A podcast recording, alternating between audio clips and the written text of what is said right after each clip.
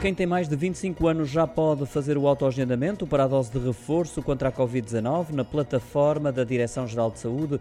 O alargamento foi finalmente oficializado e decorre paralelamente com o autoagendamento da vacina da gripe e da terceira dose da vacina destinada às pessoas com 50 ou mais anos de idade e ainda com a vacinação dos utentes com 18 ou mais anos inoculados com a vacina da Janssen há mais de 90 dias. No que diz respeito a esta faixa etária, caso as vagas fiquem disponíveis, disponíveis para o dia escolhido.